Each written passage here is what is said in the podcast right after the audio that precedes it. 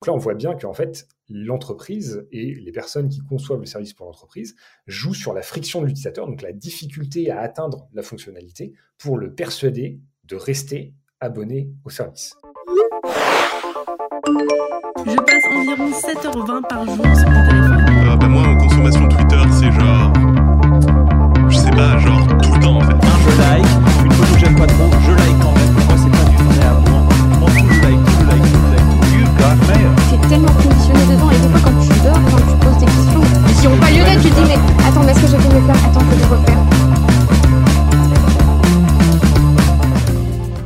Dans la vie, je suis une jeune designer graphique, à la fois pour les supports imprimés et les interfaces.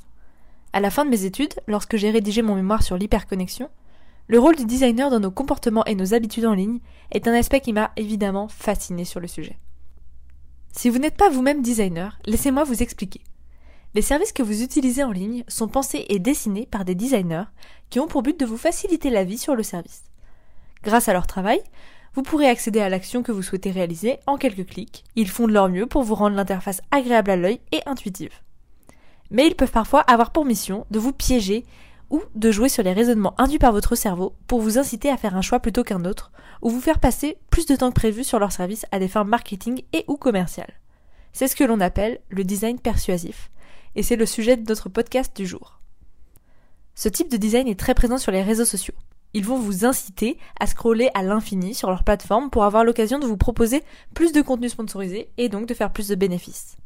Vous commencez à saisir le pouvoir du designer Mais un grand pouvoir implique de grandes responsabilités. Alors dans cet échange avec Carl Pino, nous verrons quelles sont les manipulations avec des exemples concrets pour vous permettre de les repérer, de développer votre regard critique sur celles-ci et de les contrer lorsque vous y êtes confronté. Cela vous permettra aussi de mieux comprendre votre relation presque addictive à certains services et vous procurer un sentiment de révolte face aux manipulations qu'il a créées. Carl Pino est coprésident des Designers Éthiques, une association de recherche-action autour de la conception responsable et durable. Cela implique notre responsabilité liée aux individus, à l'environnement et à la société. Il est également directeur et enseignant-chercheur au Media Design Lab de l'école de design de Nantes Atlantique. Notre échange s'adresse à deux publics. D'abord, tout à chacun, initié ou non aux notions de design, pour comprendre les leviers en jeu lorsque vous naviguez sur les interfaces, découvrir les fonctionnalités qui vous manipulent volontairement avec des exemples concrets et apprendre à les repérer pour regagner son libre arbitre. Mais c'est également un épisode que je recommande aux designers et autres acteurs de l'UX et de l'UI de nos produits numériques. Cet échange est l'occasion de se questionner sur ses usages et sur ses conceptions, et peut-être même de repérer des réflexes de création qui nuisent au libre arbitre de l'utilisateur. Ou du moins d'entamer une réflexion sur le sujet pour que cette donnée du libre arbitre vienne vous titiller lors de vos prochaines conceptions. Je vous invite maintenant à rejoindre mon échange avec Carl Pino. Je passe environ 7h20 par jour sur mon téléphone. Euh, bah moi, en consommation Twitter, c'est genre. Je sais pas, genre tout le temps en fait. Un, je like, une photo que j'aime pas trop, je like quand même. Pour moi, c'est pas du vrai amour. M'en fous, je like je like je like. You got mail. T'es tellement ont pas lieu d'être, tu dis mais attends, mais est-ce que j'ai fait mes plans Attends, que je refaire. Pour le grand public, du coup, de façon assez euh, euh, vulgarisée, est-ce que tu peux expliquer ce que c'est la captologie? Euh, donc la captologie, déjà, c'est un acronyme. Ça ne veut pas dire euh, capter au sens de saisir. C'est un acronyme de l'anglais Computers as Persuasive Technologies, qu'on pourrait traduire de manière euh, plus ou moins euh, littérale par euh, les technologies numériques comme euh, technologie persuasive. Euh, et donc, en gros, ce que ça veut dire, c'est qu'on va utiliser le numérique pour pousser l'utilisateur à réaliser certaines actions, ou à ne pas les réaliser selon, à réaliser certaines actions selon le vouloir du des concepteurs de ce service. Donc, si on veut résumer ce qu'est la captologie, c'est voilà, c'est aussi simple que ça. Bah, pour le coup, même si c'est pas capter que ça veut, enfin, que ça veut dire, c'est assez, je trouve quand même assez parlant, c'est assez marrant. C'est vraiment capter notre, notre attention, notre temps et nous faire passer du temps sur les services. Dans la problématique euh, d'hyperconnexion et de- de- des contenus qu'on peut trouver en ligne, des logiciels, des réseaux sociaux, des interfaces. euh, ça consiste en des, des psychologues, des designers et des ingénieurs qui rassemblent leurs forces pour, euh, pour capter euh, l'attention Ouais, effectivement, c'est euh, assez étonnant. Enfin, le, comment dire, le, fait que effectivement le terme ce soit euh, très proche de capter est assez confusant. Effectivement, ouais, c'est une discipline qui va se faire marier de nombreuses sous-disciplines, de nombreux métiers en fait. Euh, de fait, moi, ce qui va m'intéresser, c'est vraiment les designers à l'intérieur de ça. C'est pour ça que je parle de design persuasif. De compétences en neurosciences, etc. Donc c'est pour ça que je ne vais pas aller m'aventurer de ce côté-là de la barrière euh, qui est euh, très complexe à appréhender. Mais bon, si tu as reçu euh, Albert Muckebert, tu en auras eu un aperçu qui sera bien meilleur que celui que, moi je pourrais te donner de ce point de vue-là. Mais effectivement, ouais, ce sont différentes disciplines qu'on va réunir de manière à concevoir des services qui vont avoir cette capacité à réaliser, euh, à faire réaliser par un utilisateur ce qu'ils ont envie que l'utilisateur réalise. Évidemment, c'est pas sur l'intégralité du service, ça va venir euh, à certains moments clés. D'ailleurs, euh, une captologie, euh, c'est une discipline qui a été inventée par un, chercheur américain qui est relativement connu, qui s'appelle BJ Fogg, qui a créé à Stanford, à l'université de Stanford, un laboratoire qui est dédié à ces enjeux-là de captologie. Et en fait, euh, Fogg, euh, il va distinguer deux grandes formes de captologie entre d'un côté ce qu'il appelle la macro-suasion. Donc là, c'est vraiment des applications, des services qui vont être dédiés à persuader l'utilisateur de faire quelque chose, mais l'utilisateur en a conscience. Donc, c'est par exemple toutes les applications euh, qui vont pousser à faire du sport euh, en disant euh, ça fait 15 minutes que tu es assis sur ta chaise, lève-toi et, et monte trois étages. Donc là, c'est l'utilisateur va le faire volontairement, il, voit pertinemment qu'il est persuadé. Et donc, il distingue ça, la macro-suasion, de la micro-suasion. Et la micro-suasion, là, cette fois-ci, c'est quand l'utilisateur va pas se rendre compte qu'il est persuadé parce que c'est des toutes petites formes de persuasion. Et donc, c'est euh, typiquement euh, euh, un bouton qui va être plus mis en avant dans une interface qu'un autre, ou alors une formulation de phrase qui va inviter l'utilisateur à réaliser une action spécifique. Et donc, c'est surtout dans ce sous-domaine de la micro-suasion qu'on va voir apparaître des enjeux éthiques, parce que comme l'utilisateur ne se rend pas compte, et ben c'est là où ça devient relativement facile de l'orienter sur un chemin dont on veut, que l'on veut qu'il prenne sans, euh, sans, voilà, sans qu'il s'en rende compte. Hmm. Ouais, donc du coup, là, c'est vraiment euh, là, la, donc la micro-suasion, comme tu disais, c'est vraiment le côté euh, plus insidieux de la chose, quoi, celui que, qui, qui se fait malgré nous, qu'on, qu'on, qu'on, dont on n'a pas conscience, comme tu disais. Et euh, donc, c'est celui qui va être potentiellement plus problématique s'il est utilisé à des fins marketing ou en tout cas pour pousser à l'achat ou pour faire passer du temps, quoi. Bah, en fait, la, la, grande question qui se pose, c'est même de manière générale, est-il ouais. moral de manipuler quelqu'un, de persuader quelqu'un, quel que soit euh, le contexte dans lequel on se trouve? Euh, Alors, de fait, c'est une question qui est extrêmement complexe, extrêmement philosophique, qui euh, a plein de, de, enfin, pour laquelle il y a plein de contextes pour lesquels on va répondre oui immédiatement. Par exemple, bah, voilà, on citait en intro moi-même, je suis enseignant, bah, l'enseignement, c'est de la manipulation. En fait, on va prendre un étudiant et puis on va l'orienter d'une certaine manière pour lui faire acquérir des compétences. Et a priori, on le fait pour son bien. Euh, donc, en fait, persuader, manipuler, c'est pas nécessairement négatif. Et effectivement, la, question de la frontière à partir de laquelle, là, on tombe vraiment dans des pratiques qui vont être négatives, qui vont se faire au détriment de l'utilisateur, euh, ou en tout cas pour lesquelles on va avoir un jugement moral qui va être défavorable, bah, cette frontière elle est extrêmement floue en fait.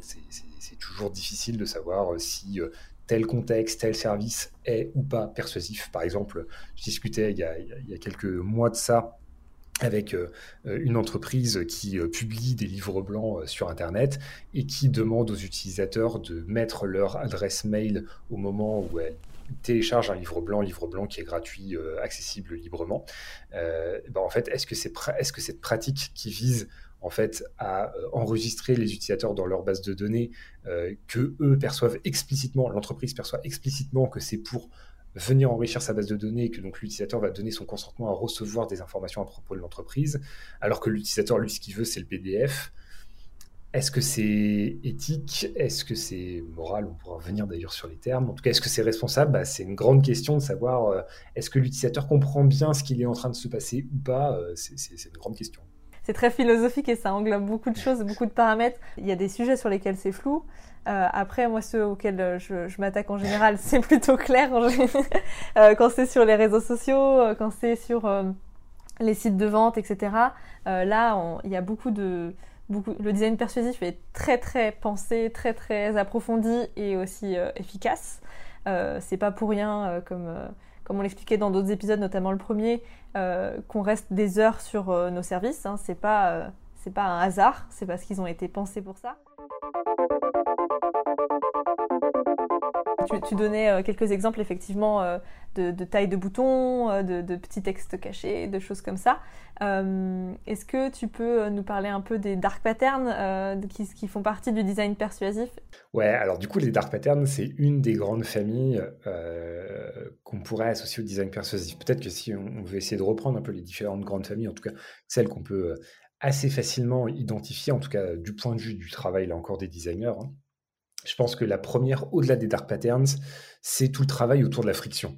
L'un des grands domaines, euh, l'un des grands challenges des designers d'interface et d'expérience utilisateur, c'est notamment de réduire la friction sur un service pour faire en sorte qu'un utilisateur comprenne euh, le fonctionnement du service et euh, typiquement sur une application de e-commerce puisse ajouter un produit à son panier, puis ensuite acheter le produit ou les produits qui sont contenus dans son panier de, façon la plus simple, de la façon la plus simple possible. Donc ça, c'est ce qu'on, typiquement ce qu'on appelle réduire la friction. Mhm. C'est-à-dire qu'on essaye de faire en sorte que l'utilisateur passe d'un écran à un autre en comprenant parfaitement à chaque fois ce qui se passe et euh, là où il faut cliquer pour avancer. Or, à certains moments, les designers vont pouvoir jouer sur cette friction en fait. Alors, je dis les designers, mais en réalité, c'est euh, toutes les personnes qui vont être euh, liées à la conception de ce service et plus globalement l'entreprise qui développe ce service. En fait, on va pouvoir jouer sur cette friction de manière à en enlever à certains moments et puis à en rajouter à d'autres de façon à orienter et donc à persuader l'utilisateur d'aller sur certains chemins plutôt que d'autres. On peut citer par exemple Facebook qui euh, a euh, une option euh, disponible dans ses paramètres qui permet par exemple de désactiver euh, la reconnaissance faciale sur les photographies qui sont uploadées sur la plateforme. Or, pour faire ça, bah, en fait, il va falloir aller dans des sous, sous, sous, sous, sous, sous menus. Mm. Je crois qu'il y a quelque chose genre une dizaine, une quinzaine de clics pour accéder à l'option. De la même manière, si on veut euh, se, dé- se désinscrire de Amazon Prime, euh, si on s'y est inscrit, euh, il va falloir faire euh, 15 clics, alors que dans le même temps, si on veut se désinscrire de Netflix, qui n'est pas plus compliqué, c'est deux clics. Et donc là, on voit bien qu'en fait, l'entreprise et les personnes qui conçoivent le service pour l'entreprise jouent sur la friction de l'utilisateur, donc la difficulté à atteindre la fonctionnalité, pour le persuader de rester abonné au service. Et souvent, c'est un témoignage qu'on a assez régulièrement à propos de Amazon, c'est euh, toutes les personnes qui ont donc euh, eu le tunnel d'achat de, de Amazon. Donc lui, par- pour le coup, il y a extrêmement peu de friction. On passe tout le temps d'étape en étape, c'est extrêmement facile. Et d'ailleurs, c'est tellement facile que la plupart des personnes finissent un jour par un jour ou l'autre s'abonner à Amazon Prime sans s'en rendre compte, puisqu'il y a un écran qui s'insère au milieu du tunnel euh, d'achat qui permet de s'abonner à Amazon Prime. Donc là, il n'y a absolument aucune friction. On clique, on est abonné. Par contre, pour se désabonner, là, il faut énormément de clics, il faut une quinzaine de clics, et donc du coup, la plupart des personnes ne s'abonnent pas. Et donc quand j'en parle, il y a toujours une personne dans la salle qui me dit, euh, bah oui, moi un jour euh, j'ai cliqué s'abonner, et puis en fait je ne suis jamais désabonné, et donc je suis toujours abonné à Amazon Prime. Et finalement, en fait, c'est bien pratique, souvent rajoutent les gens. Donc ça, c'est la première grande catégorie, euh, enfin, en tout cas la, la- la première technique que vont utiliser euh, les, les- les concepteurs d'interface pour faire en sorte que l'utilisateur reste sur le service, le persuader, bah, ça va être justement de jouer avec cette friction euh, qu'on met dans les interfaces en rendant plus ou moins facile d'accès une fonctionnalité pour l'utilisateur. Et puis après, effectivement, il y a un deuxième grand champ euh, euh, du design persuasif qui va être euh, ce qu'on appelle les dark patterns. Les dark patterns, c'est ce qu'on pourrait traduire euh, par interface trompeuse, où euh, en fait l'objectif, ça va être de déguiser une fonctionnalité dans l'interface, euh, c'est-à-dire en la, en la cachant, en, révélant pas son vrai sens pour l'utilisateur. Et donc, lorsque l'utilisateur va cliquer, activer, euh, faire fonctionner cette fonctionnalité, eh bien, en fait, il va obtenir un résultat qui n'est pas celui qu'il attendait. Un exemple assez simple de Dark Patterns, c'est euh, celui qu'on cite un peu toujours d'ailleurs, c'est euh, l'interface qui voulait, qui, permettait de mettre à jour Windows 8 de mémoire vers euh, Windows 10 et sur laquelle on a euh, deux call to actions, deux boutons euh, pour l'utilisateur. L'un euh, qui dit, euh, alors en fait, euh, l'écran dit euh, euh, vous devez mettre à jour euh, Windows 8 vers Windows 10 pour des raisons de sécurité et puis euh, d'évolution d'interface. Et donc on a un premier bouton qui dit euh, OK et un deuxième bouton qui dit euh, installer la mise à jour. Et donc a priori, s'il y a deux options, c'est que si installer la mise à jour, bah, quand on clique dessus, ça installe la mise à jour, c'est que donc l'autre bouton OK fait autre chose, a un autre résultat. Donc a priori, il n'installe pas la mise à jour. Or, si l'utilisateur cliquait sur OK, eh ben, ça a installé quand même la mise à jour. Donc là, c'est explicitement ce qu'on appelle un dark pattern, parce qu'en fait, ça réalise une action qui n'était pas attendue par l'utilisateur. Donc si l'utilisateur, en l'occurrence, ne voulait pas installer la mise à jour, il fallait cliquer sur la croix en haut à droite, comme toujours avec Windows. Euh, donc ça, c'est explicitement un Dark Patterns. La grande problématique qui va se poser avec les Dark Patterns, on y reviendra peut-être, c'est la question de est-ce que c'est volontaire ou pas. C'est-à-dire que là, en l'occurrence, cette interface de Windows, soit on se dit, bah, en fait, Microsoft voulait que les, toutes les personnes, tous les utilisateurs de Windows passent de telle version à telle version, et donc a créé un dark patterns pour forcer la mise à jour. Soit l'alternative, c'est juste que les personnes qui ont conçu cet écran étaient de mauvais designers, et donc se sont plantés, et ont fait une interface qui n'était pas compréhensible par les utilisateurs, et donc en fait on crée un dark patterns, mais sans le vouloir, juste parce que c'était pas du bon travail. Et donc c'est toujours ça qui est extrêmement difficile dans les interfaces, c'est de savoir, d'être capable de dire si ça a été fait de manière volontaire ou si c'est juste une personne qui a mal fait son boulot. Ah ouais, je reviens sur l'exemple d'Amazon parce que c'est vrai qu'il est super parlant. Il faut euh, être super concentré pour éviter de tomber dans le piège Amazon Prime, hein, c'est clair. C'est super intéressant, la friction, effectivement, euh, faciliter des chemins et en complexifier d'autres. Euh, ça, il n'y a pas de, des réglementations ou des lois pour éviter de les 15 clics quand même euh, pour certaines fonctionnalités. ça me semble un peu excessif. Il n'existe pas de loi aujourd'hui spécifique à la question des interfaces. Euh, donc, euh, typiquement, il n'y a aucune loi qui va dire telle fonctionnalité, c'est interdit. Alors, c'est un peu peut-être en train de changer parce qu'il y a certaines fonctionnalités qu'on identifie comme étant particulièrement problématiques, mais généralement, ce n'est pas une fonctionnalité problématique juste au plan de la persuasion. C'est une fonctionnalité qui va être problématique à différentes échelles, dont la persuasion. Et donc, du coup, on va l'interdire pour ça. C'est Mm. notamment le cas de l'autoplay euh, qui a pas mal suscité de discussions ces derniers mois. Et je crois qu'il y a une, une commission du Sénat qui proposait de l'interdire parce qu'en fait, l'autoplay, bah déjà, euh, c'est forcer l'utilisateur à regarder une vidéo. Donc, euh, euh, là, on est vraiment dans le design persuasif. Ouais. Euh, mais c'est pas très bon en termes d'éco-conception parce qu'en fait, on Mm. lance une vidéo qui est de fait le truc qui euh, la plus grande consommation d'énergie, euh, enfin le type de contenu avec la plus grande consommation d'énergie. Et puis enfin, pour les personnes qui sont en situation euh, euh, notamment de, de cécité visuelle et qui donc ont besoin d'une aide audio pour la lecture des pages, et bien si on a la voix de l'aide audio qui se chevauche à la voix de la vidéo qui, qui se lance, ça rend l'interface totalement inutilisable pour ces personnes-là. Euh, et donc du coup, de, enfin, dans cet ensemble, c'est c'est problématique. D'accord, ok. Après, après par contre, euh, il existe des lois qui vont quand même encadrer de manière plus générale euh, le secteur du numérique, soit directement, euh, on peut citer le RGPD, donc le Règlement général de la protection des données, donc le cadre européen de protection des données personnelles, qui en fait dit que le consentement doit être libre et éclairé pour la collecte des données et le dépôt des cookies des utilisateurs. Donc si on prend une interface comme celle de Marmiton ou de pas mal de sites en ce moment, sur laquelle donc euh, quand tu te connectes, on a donc un bandeau RGPD qui apparaît qui te dit euh, est-ce que tu nous autorises à collecter tes données? Si tu réponds non, tu as un deuxième bandeau qui apparaît qui te dit puisque tu n'autorises pas la collecte des données, soit tu dois payer, soit tu dois réautoriser la collecte des données. Donc à partir du moment où on force quelqu'un à payer pour un contenu qui est gratuit depuis 15 ans et qui est trouvable sur le web à peu près gratuitement euh, 50 000 fois, est-ce que c'est véritablement euh, euh, comment dire, soutenable comme argument que des personnes vont effectivement choisir de payer par rapport au fait de juste cliquer sur oui, ok, d'accord, j'accepte que mes données soient prélevées. Et donc, à partir de ce moment-là, est-ce que c'est vraiment du consentement? Mm. Donc là, clairement, euh, sur ce genre d'exemple, il y a aujourd'hui des, euh, des recours qui sont déposés devant la juridiction, les juridictions européennes pour faire reconnaître que ce type d'interface sont une infraction au RGPD. Et c'est précisément là du design persuasif. Et puis après, de manière plus générale, tu as aussi tout le cadre euh, euh, réglementaire lié à la concurrence, euh, sur le fait de, bah, voilà, de ne pas avoir de publicité trompeuse, euh, de- de- d'exprimer clairement à un consommateur ce qu'il est en train d'acheter ou euh, ce qu'il est en train de consommer.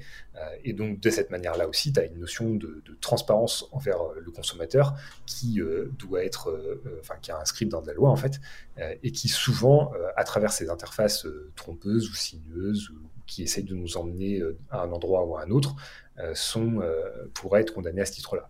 Même si, là encore, c'est extrêmement difficile, et on en revient à ça, de montrer qu'il y a vraiment une volonté de restreindre l'accès à une fonctionnalité donnée. Que c'est pas juste en fait, euh, bah, soit du mauvais design, soit euh, l'interface est complexe, mais bon, bah, c'est comme ça, il y a plein d'interfaces complexes partout, donc euh, pourquoi est-ce que celle-là elle serait plus problématique qu'une autre? C'est vrai que pourquoi est-ce que de base on n'a pas un truc qui. une option facile? Pour ne pas collecter les données et accepter euh, uniquement les fonctionnels ou enfin là, je vois c'est un exemple euh, typique de friction et de dark pattern parce que on voit bien que c'est beaucoup plus compliqué de désactiver les données que de les activer. Euh, même ça m'est arrivé moi-même plusieurs fois en étant sensibilisé à ça de commencer le chemin et de voir qu'il y a de la résistance et de dire bon tant pis j'accepte quoi. Et, et donc c'est vrai que ça c'est c'est typique des dark patterns dont on parlait tout à l'heure, euh, des, boutons euh, à n'en plus finir pour désactiver, alors qu'un gros bouton euh, jaune énormissime pour activer, et puis hop, tout se passe bien, on, arrête de t'embêter ton expérience, et donc voilà. Et là où ça va, enfin, à mon avis, où c'est quand même très facilement montrable sur l'exemple des bandeaux, des bandeaux RGPD, c'est de regarder comment est-ce que, en fait, les concepteurs de ces interfaces, de ces, de ces bandeaux cookies, observent les usages qui se créent chez les utilisateurs, les affordances en fait, pour les détourner dans le sens qui est voulu. Et donc, Mm. typiquement, pendant euh, euh, les premiers mois du RGPD, on avait donc notre bandeau RGPD où effectivement on a un gros bouton euh, en bas à droite pour accepter, et donc on avait un bouton en bas à gauche pour refuser. Donc tout le monde s'est appris l'habitude de cliquer tout le temps en bas à gauche et de refuser systématiquement. Et donc ce que les, ce que les concepteurs ont fait, c'est qu'ils ont modifié l'interface, et du coup en bas à gauche c'était paramétré, donc du coup c'était pas encore refusé, et pour refuser il fallait aller cliquer en haut à droite sur le tout petit lien qui était marqué euh, continuer sans accepter, mais qui n'était pas un bouton, mais juste un lien. Ce qui Mm. déjà pour un utilisateur n'est pas du tout la même chose. Et là où c'est trop, enfin c'est c'est quand même assez fort, c'est que bah, depuis quelques semaines, ce qu'on observe, c'est que comme tous les utilisateurs ont pris cette habitude d'aller cliquer en haut à droite pour refuser, eh bien l'interface a encore changé et maintenant en haut à droite, c'est continuer et accepter et non plus continuer sans accepter. Et donc ça c'est génial, c'est-à-dire que en fait ils ont transformé ce qui était un lien qui était censé ne pas être visible pour ne pas être cliquable en un lien qui est toujours pas visible mais qui cette fois-ci active la fonctionnalité que tous les utilisateurs voudraient désactiver. Donc je pense que là c'est quand même c'est là encore assez difficilement démontrable qu'il y a une volonté de faire accepter, mais c'est quand même ultra flagrant en fait. Je pense que les gens vont, vont pouvoir euh, être attentifs à ça et j'espère que ça va créer quelques déclics euh, dans, ce genre de, de cas, les cookies notamment, parce que c'est un truc auquel on est confronté dès qu'on ouvre une page web, donc c'est hyper facile de s'en rendre compte. Et justement, peut-être le, le préciser, parce que tu posais la question tout à l'heure, tu disais en fait, euh, ça serait tellement simple si on pouvait exprimer nos choix de manière simple. Ouais. Euh, Précisons-le, en fait, c'est techniquement possible. Euh, et ça, c'est à chaque utilisateur aussi de développer, enfin de, de le faire en fait. Il y a des extensions pour navigateur que vous pouvez installer. Par exemple, y en a une sur Firefox. De manière générale, Firefox est quand même beaucoup plus respectueux de votre vie privée que Chrome, qui est largement majoritaire. Sur Firefox, il y a par exemple une extension qui s'appelle Consent, Consent O-Matic, consentement automatique, et qui en fait peut être réglé par l'utilisateur. Donc quand vous l'installez, vous dites au logiciel, bah voilà, moi je refuse tous les cookies publicitaires ou alors euh, tous les cookies euh, de traçage de, de statistiques, ou alors je refuse absolument tout, alors j'accepte absolument tout.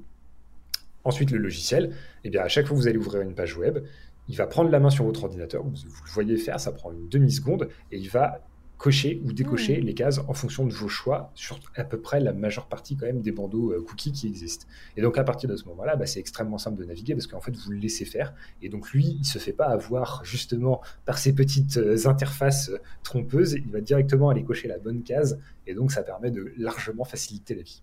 Super utile, super conseil, j'adore.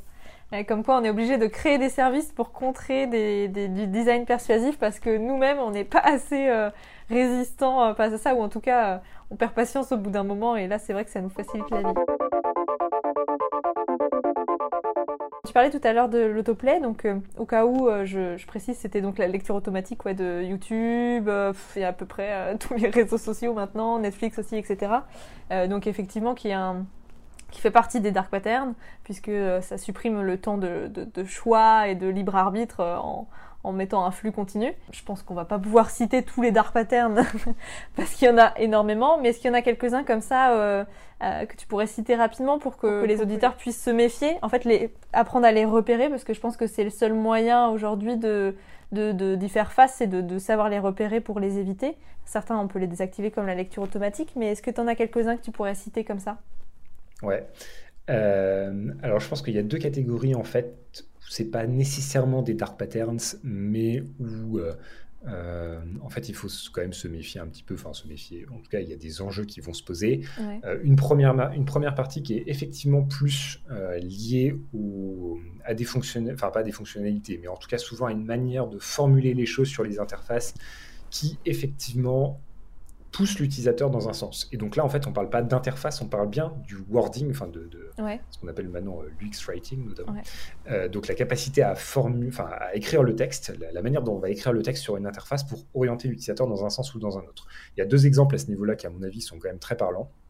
Le premier, c'est euh, toujours Facebook et euh, sa fonctionnalité de désactivation de la reconnaissance faciale sur les photographies. Quand on clique, donc une fois qu'on a trouvé ce fameux bouton euh, qui a bien beaucoup de friction pour l'atteindre, quand on clique sur désactiver, alors je ne sais pas si Facebook le fait encore, mais à une époque, il faisait apparaître une pop-up sur laquelle il était écrit à peu près le texte suivant Êtes-vous sûr de vouloir désactiver cette fonctionnalité? En effet, la reconnaissance faciale aide les personnes aveugles à reconnaître les personnes sur les photos. Or, euh, tout le monde voit bien que en fait, l'usage premier de Facebook pour la reconnaissance faciale, c'est absolument pas d'aider les personnes en situation euh, de cécité visuelle, c'est beaucoup plus de d'être capable d'identifier toutes les personnes qui sont présentes sur une photo et donc de, savoir que ces personnes forment un groupe social entre elles.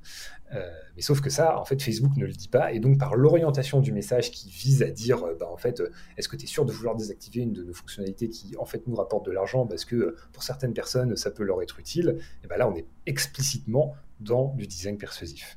Une autre qui euh, aussi est assez, euh, enfin en tout cas avait fait parler euh, pas mal d'elle et qui à mon avis est beaucoup plus problématique d'ailleurs parce qu'elle a des conséquences qui sont cette fois-ci qui touchent pas seulement des, utilisateurs au quotidien au, sens des, consommateurs du numérique, mais qui va toucher des travailleurs du numérique, c'est l'interface de Uber pour ses chauffeurs qui, euh, lorsque certains chauffeurs euh, disaient euh, je souhaite me déconnecter, donc je souhaite arrêter de travailler, en fait, l'interface affichait une pop-up qui leur disait êtes-vous sûr de vouloir arrêter l'application? Vous êtes, en effet, vous êtes à X dollars, par exemple à 6 dollars, de vous faire 40 dollars net. Et donc là, en fait, ce qui se passe, c'est que la plateforme Uber euh, étant euh, manque de chauffeurs à un instant T dans une ville donnée, et donc a besoin de plus de chauffeurs pour répondre à la demande, et donc elle va pousser les euh, chauffeurs qui souhaitent se déconnecter en fait à rester, à continuer à travailler en leur envoyant ce genre d'incentive, de façon à pouvoir répondre à cette demande. Alors là, on est clairement bah, dans de la manipulation de quelqu'un qui en fait est dans une situation euh, professionnelle, qui peut-être conduit euh, depuis euh, des heures et des heures, 6, 8, des fois plus que ça, en termes de temps, et qui a peut-être juste envie d'aller se coucher parce qu'elle est fatiguée, et donc la faire continuer à travailler et à rouler, ça peut même être dangereux pour en fait tous les usagers de, la route. Donc là, on est vraiment sur en fait des interfaces persuasives qui ne tiennent absolument pas compte de leur environnement, parce qu'en fait, finalement, l'interface se fiche complètement de savoir, enfin les algos aussi derrière, se fichent totalement de savoir si la personne roule depuis 2, 3, 4, 5, 6, 7, 8 heures. Et donc ça a des conséquences qui sont de vraies conséquences. Et c'est notamment quelque chose qu'on citait, euh, non pas pour les, euh, chauffeurs de voitures, mais pour les livreurs à vélo, euh, qui doivent remplir des challenges. Donc ces challenges en soi, c'est précisément de la captologie. Alors cette fois-ci, c'est plus au plan des algorithmes qui vont être derrière que de l'interface en tant que telle, mais donc qui vont pousser les utilisateurs, en l'occurrence les livreurs à vélo, à faire de plus en plus de courses et le plus vite possible pour pouvoir remporter des challenges. Donc les challenges dans les applications de, de, de livreurs à vélo, c'est le fait de gagner un pourcentage supplémentaire si on fait un certain nombre de livraisons dans un temps donné. Or, bah, comme ça les pousse à aller plus vite, bah, ça les pousse aussi à enfreindre le code de la route. Et euh, en 2018, bah, il y a un livreur en France à Bordeaux qui se fait renverser par un camion parce qu'il avait écrit un feu rouge, parce qu'il était en train de faire un challenge. Et donc ça pose la question de la responsabilité des entreprises, parce que le gars, il est mort. Quoi. Et donc, du coup, voilà, la, persuasion, en fait, il faut, essayer de comprendre dans quel univers ça se situe. C'est-à-dire que ça peut, nous, ça peut nous concerner, nous, en tant que consommateurs euh, au quotidien, et auquel cas, ça pose pas trop de problèmes. Enfin, ça pose pas trop de problèmes. Disons qu'il n'y a pas mort d'homme, justement. Euh, mais quand ça commence à toucher à des travailleurs, à des situations professionnelles euh, dans lesquelles, en fait, bah, les gens ont aussi des droits, là, ça commence souvent à poser un peu plus de problèmes, surtout que ça cible généralement des personnes qui ont des travails assez précaires.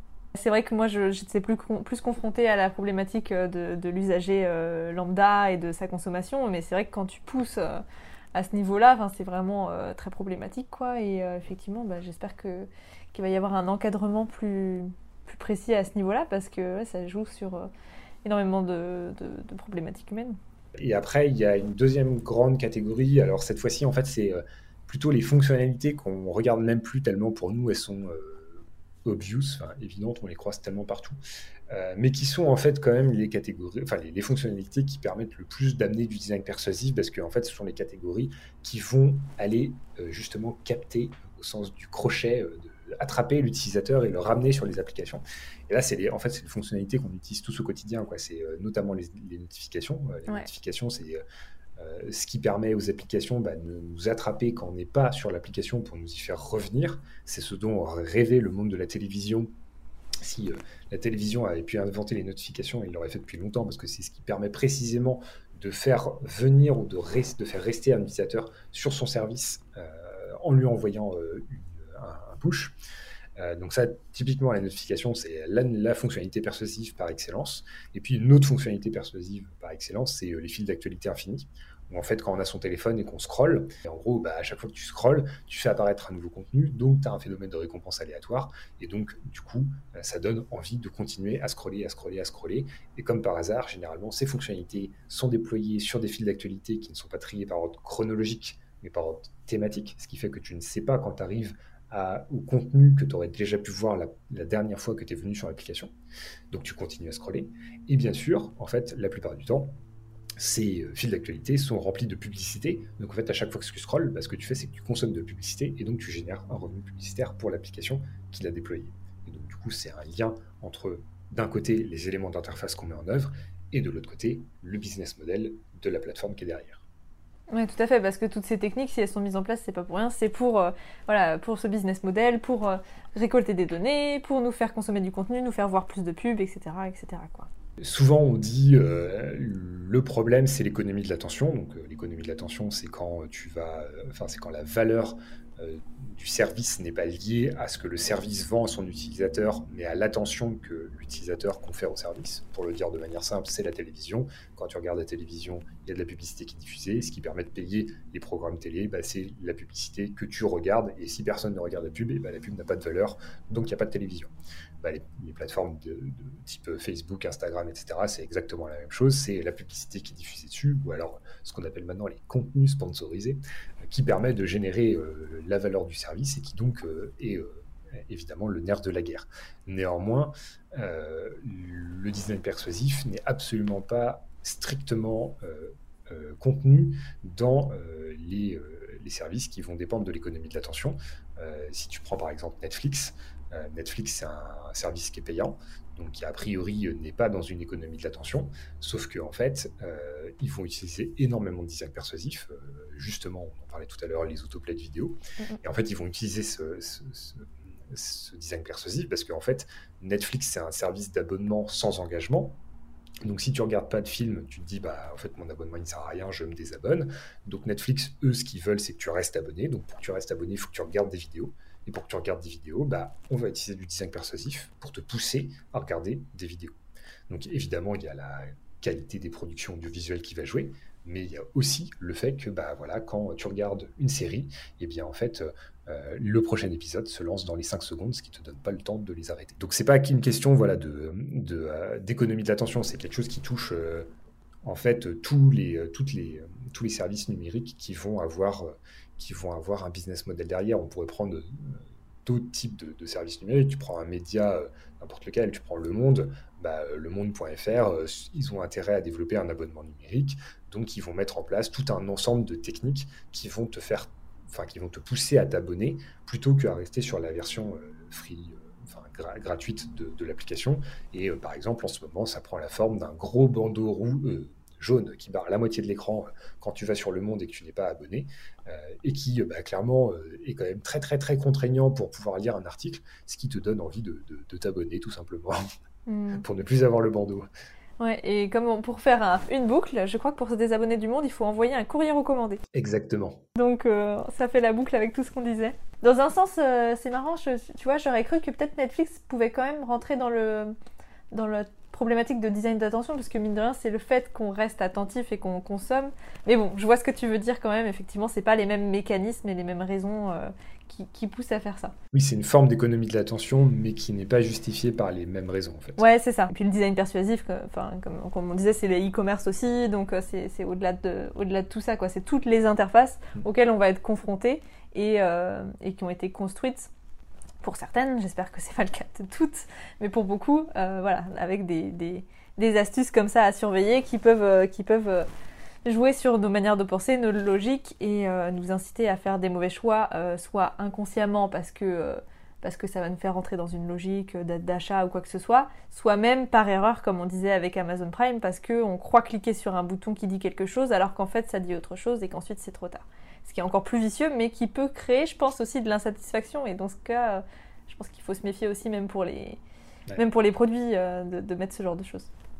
Et du coup, en fait, euh, souvent, justement, dans cette logique d'économie de l'attention, ce qu'on va dire, c'est que ce qu'il faut regarder, c'est le temps que tu passes. Et c'est peut-être en lien, justement, avec la problématique de la jeunesse. Le Ouais. temps que tu passes sur un service numérique pour évaluer s'il est problématique ou pas. Mais en réalité, c'est pas une métrique qui est valable parce que, voilà, là, là encore, tu en parlais, Amazon, fondamentalement, il se fiche de savoir euh, si tu passes trois heures sur Amazon. Ce qui compte, c'est que tu achètes quelque chose à la fin. Donc, c'est Mhm. pas du tout une question. Enfin, certes, le, le temps peut entrer en ligne de compte sur des euh, applications qui sont euh, très spécifiques, notamment en fait les réseaux sociaux, mais sur tous les enjeux, tous les autres ensembles d'applications, que ce soit les médias, que ce soit les, euh, les sites de e-commerce, etc. En fait, la variable de temps, généralement, elle est relativement peu importante. Et c'est pas pour autant que tu n'as pas de design persuasif. Ouais, complètement. Tout va dépendre du contenu, tout va dépendre de- des actions que tu fais, de l'état d'esprit dans lequel tu es, etc. Donc, euh, effectivement, il faut surveiller son temps d'écran et, si possible, ne pas passer 12 heures devant un écran. Mais euh, si on est 12 heures à travailler, euh, à écrire une thèse pour ta part ou je sais pas quoi, c'est quand même très différent de 12 heures à scroller sur un réseau social ou à passer des commandes en ligne, effectivement, et à se faire avoir pour passer de site en site et de pub en publicité, quoi. Donc, ça, c'est certain. Bah Après, il y a quand même, mine de rien, tu vois, cette question du jugement moral qui est liée après au fait de passer du temps sur des médias sociaux, sur euh, des applications X ou Y. C'est justement, c'est là où, euh, en tout cas, designer éthique, notre position, elle n'est pas forcément, euh, c'est pas qu'elle n'est pas confortable, mais en tout cas, elle n'est pas forcément très, très euh, établie au sens où nous, on va pas émettre de jugement au Mhm. fait que un utilisateur puisse passer, je sais pas, 8 heures sur YouTube à regarder des vidéos ou 8 heures sur Facebook. Pour nous, ce qui est important, c'est qu'en fait, l'utilisateur, il en ait conscience Ouais, et qu'il le choisisse volontairement. Et que ce soit pas juste le résultat d'une interface qui le pousse à continuer, qui utilise des mécanismes euh, en fait qui contraignent concrètement ce qui se passe, c'est qu'on contraint sa liberté individuelle à choisir de rester ou de ne pas rester. Et après, euh, voilà, si l'utilisateur choisit en soi de passer euh, sa journée sur un média social, bon bah c'est son choix d'une certaine manière, mais il faut que ce soit vraiment un choix qui là encore soit éclairé et consenti. Ouais, tout à fait. Mais c'est exactement le positionnement que j'ai avec, avec le podcast. Et c'est aussi pour ça que j'avais invité euh, euh, Albert Monkébert, donc où on parlait justement du fait que, voilà, si on voulait passer effectivement euh, 7 heures sur, euh, à jouer aux jeux vidéo, mais que c'est parce que c'est une journée où on a envie de s'offrir ça et qu'on est OK avec ça et que ça nous fait du bien, bah en fait, aucun problème, du moment qu'effectivement on se fait pas avoir. Et c'est pour ça que cet épisode, il me tenait à cœur sur le design persuasif, parce que c'est énormément de mécanismes qui, qui nous contrôlent et qui nous manipulent. Et c'est là où moi j'essaye de redonner le contrôle aux, utilisateurs et aux personnes qui écoutent ce podcast. C'est ok, d'accord, vous voulez passer du temps sur vos outils, ok, passez-le bien, faites des choses qui vous font du bien. Euh, vous voulez pas passer de temps, mais vous c'est plus fort que vous. Ok, on va comprendre pourquoi et on va essayer d'aller contre ça et de pas euh, le faire malgré soi. Juste se poser des questions, avoir une intention claire. C'est vraiment, euh, c'est vraiment le but. Je suis pas là non plus pour diaboliser comme, comme toi, et comme avec le designer ce que vous, ce que vous défendez. Je suis pas là pour diaboliser les outils, ça apporte énormément de choses. Moi, je prends mon cas personnel. Euh, Instagram, par exemple, j'ai appris énormément de choses sur Instagram. Euh, là, par contre, quand je commence à tourner dans une spirale de réel de chat, bon, des fois, je me dis, ok, peut-être ça suffit maintenant, mais euh, si ça m'a fait plaisir, c'est bien. Si c'était pour voir du contenu éducatif, comme ça peut m'arriver, parce que je suis des comptes qui me tiennent à cœur, c'est super. Voilà, j'essaye de distinguer tout ça. Et c'est ça que j'invite aussi à faire dans ce podcast. Et du coup, je suis hyper contente que tu aies cette vision-là et que qu'on puisse donner ces clés avec le design persuasif, expliquer ce que c'est pour, euh, pour euh, persister dans, dans cette vision-là, quoi. Est-ce que est-ce que c'est le mal, les GAFAM Alors ça, c'est une question d'une redoutable complexité. Tu vois, tu parlais d'Instagram et de ses côtés positifs. Euh, Ouais. Moi, euh, je, je citerai de l'autre côté Google et ses côtés positifs, c'est-à-dire que Google a révolutionné la face du monde en termes d'accès à l'information. Donc euh, dire que Google par essence c'est le mal, j'irais peut-être pas jusqu'à dire ça. Euh, justement leur devise Don't be evil, mais euh, effectivement euh, de ce vers quoi ils tendent, on déchante un peu quand même des premiers moments du, du numérique et, de l'aventure des pionniers du, web dans les années 90 et la première partie des années 2000 en fait. Donc en fait je dirais plus que les GAFAM c'est un peu la partie euh, émergée de l'iceberg euh, des problèmes visibles par les utilisateurs du web. Tout le monde va focaliser euh, bah, notamment sur Facebook, peut-être à raison, parce qu'effectivement, à, à, mon sens, Facebook est quand même beaucoup moins vertueux, enfin, comment dire, a eu beaucoup moins de côté vertueux que Google, mmh. euh, mais c'est un point de vue très personnel.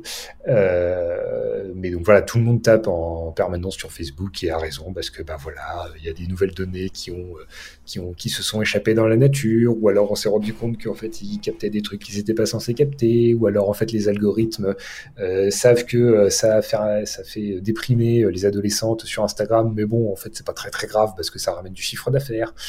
Donc de ce point de vue-là, oui, c'est sûr que les GAFAM, on tape dessus et souvent à raison. Euh, néanmoins, ce qui est important, je pense, c'est que on prenne conscience que ce n'est pas que les GAFAM et surtout que ce ne sont pas que les réseaux sociaux. Et notamment, je pense, du point de vue des parents, euh, si tu fais un, podcast notamment dédié aux questions de jeunesse, euh, moi, ce qui me frappe souvent, c'est que bah, les adolescents sont quand même plutôt conscients euh, des enjeux qui vont se poser autour du numérique, des enjeux euh, que ce soit de temps d'écran, justement on en parlait, de captation de données personnelles, euh, de fake news avec des guillemets, etc. Euh, et que paradoxalement, les adultes qui les encadrent et qui souvent leur disent qu'ils comprennent rien et qu'il y a plein d'enjeux derrière, sont les premiers à mettre leurs photos de vacances sur Facebook. et donc je pense que justement, en fait, c'est à tout le monde de se réinterroger sur ses propres usages, sur son propre téléphone. Est-ce qu'on connaît si bien que ça, la façon dont fonctionnent toutes les applications qu'on utilise sur son téléphone portable. Est-ce qu'on connaît bien le modèle économique de toute application qu'on a installée sur son téléphone portable et pourquoi euh, elle nous délivre le service qu'elle est censée nous délivrer? C'est à mon avis des questions qu'il faut que tout le monde se pose et que euh, on n'attribue pas juste euh, aux jeunes avec des guillemets. Mais, mais donc voilà, je pense que c'est vraiment important qu'en fait cette question on se la pose tous et qu'on on l'attribue pas juste euh, à une certaine catégorie de la population. Ouais, complètement. Ce à quoi ça m'a fait penser aussi, c'est que souvent il y a une impulsion de base qui était quand même euh, super euh, innocente et vertueuse, et que c'est ensuite euh, que, que c'est créé ce système, effectivement, ce business model, et qui est devenu de plus en plus complexe et de plus en plus persuasif, et on est allé dans le toujours plus et on est arrivé au trop. C'est pour ça que ouais. euh, c'est pour ça que d'ailleurs il y a beaucoup de repentis de la tech qui ont créé des services et qui maintenant euh, sont complètement euh, affolés de ce que c'est devenu et de, de, de, des pouvoirs que ça peut avoir malgré eux. En tout cas voilà, c'est pas tout maléfique, mais des fois on est obligé d'utiliser les grands moyens aussi pour pas pour pas tomber là-dedans, même si il y a des, des, des, bonnes notions de partage, de, de contenu gratuit, de, créativité, etc., etc. Super, je vais passer à la dernière question du coup. Euh, J'aime bien dans mon podcast pouvoir donner des, euh, des, des, des, conseils, des challenges, un moyen de, de avoir une action directe qui découle de ce qu'on a pu voir ensemble. Est-ce que tu as un challenge à proposer? Je pense à deux challenges euh, possibles. Euh, le premier, ça serait d'installer une extension sur son navigateur qui s'appelle Minimal. Okay et qui, comme son nom l'indique, propose un web minimal, minimaliste. Et donc, notamment quand on va sur euh, YouTube, c'est là où c'est plus flagrant, et ben en fait, ça va enlever tous les éléments d'interface qui sont inutiles pour ouais. une expérience minimaliste, c'est-à-dire regarder une vidéo. Donc en fait, ça veut dire que ça enlève l'autoplay, ça enlève les recommandations, ça enlève, euh, ça désature les vignettes, euh, ça met les logos en noir et blanc au lieu de les avoir en couleur. En fait, ça permet de retrouver une interface minimaliste pour okay. consulter une vidéo et donc ça évite que les euh, personnes se plongent et se perdent dans des fils de recommandations de vidéos qui s'enchaînent en autoplay. Mmh. Donc ça, c'est peut-être le premier euh, challenge aussi qui s'intéresse d'autres gens. Et après, un challenge peut-être plus participatif.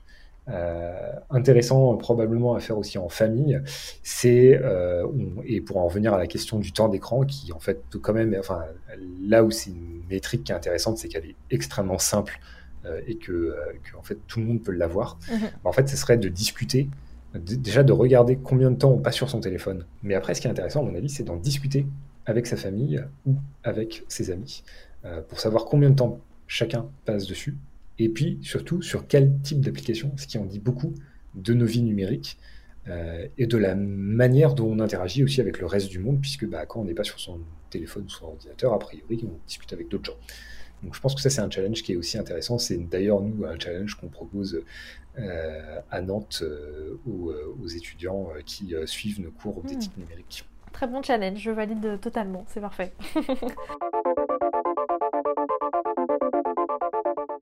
Merci d'avoir écouté mon échange avec Carl Pino.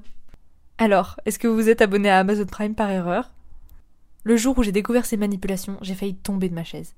Mais certains exemples que je découvre encore aujourd'hui ne cessent de me surprendre et pas agréablement. Vous l'aurez compris, la manipulation n'est pas uniquement repérable grâce au temps que vous avez passé sur un service. Le contenu peut aussi vous manipuler, même en quelques secondes d'utilisation. J'espère donc que ces exemples concrets, cachés dans des interfaces que vous utilisez sans doute au quotidien, vous auront parlé, ainsi que quelques réflexions plus philosophiques sur l'éthique. Maintenant, vous êtes prêt à repérer les manipulations du design persuasif et à les contrer. Si vous souhaitez expérimenter la navigation sans bataille avec les cookies et sans design persuasif, vous retrouverez le nom des extensions citées par Carl dans la description de l'épisode. Pour les designers, j'espère que cet échange vous incitera à placer les questionnements sur l'éthique et le respect de l'utilisateur au cœur de vos conceptions, si ce n'était pas déjà le cas. Si vous êtes designer ou juste curieux et que vous souhaitez poursuivre cette réflexion, un épisode bonus vous attend, appelé Concepteur, repensons nos interfaces. Évidemment, je vous invite à aller suivre le travail de Carl Pino et des designers éthiques, d'aller voir le travail de l'association, et vous retrouverez en novembre cette année la nouvelle édition de Ethics by Design, les conférences organisées par l'association. Comme d'habitude, si l'épisode vous a plu, vous pouvez le faire savoir en laissant 5 étoiles sur Apple Podcast ou un like sur Spotify. Vous pouvez aussi m'écrire sur Instagram ou à l'adresse mail essayduposertontel.gmail.com. Je vous laisse maintenant avec les deux challenges de l'épisode. Essayez le plugin minimal et consultez votre temps d'écran avant d'en débattre avec vos proches. Pour réaliser le challenge, vous pouvez avoir accès à votre temps d'écran directement sur l'iPhone via la fonctionnalité temps d'écran ou sur Android en installant une application dédiée. Il en existe plusieurs et des gratuites. Et quand c'est fait, vous n'avez plus qu'à engager le sujet avec vos proches pour comparer vos usages. On se retrouve bientôt dans un nouvel épisode de Et si tu posais ton tel?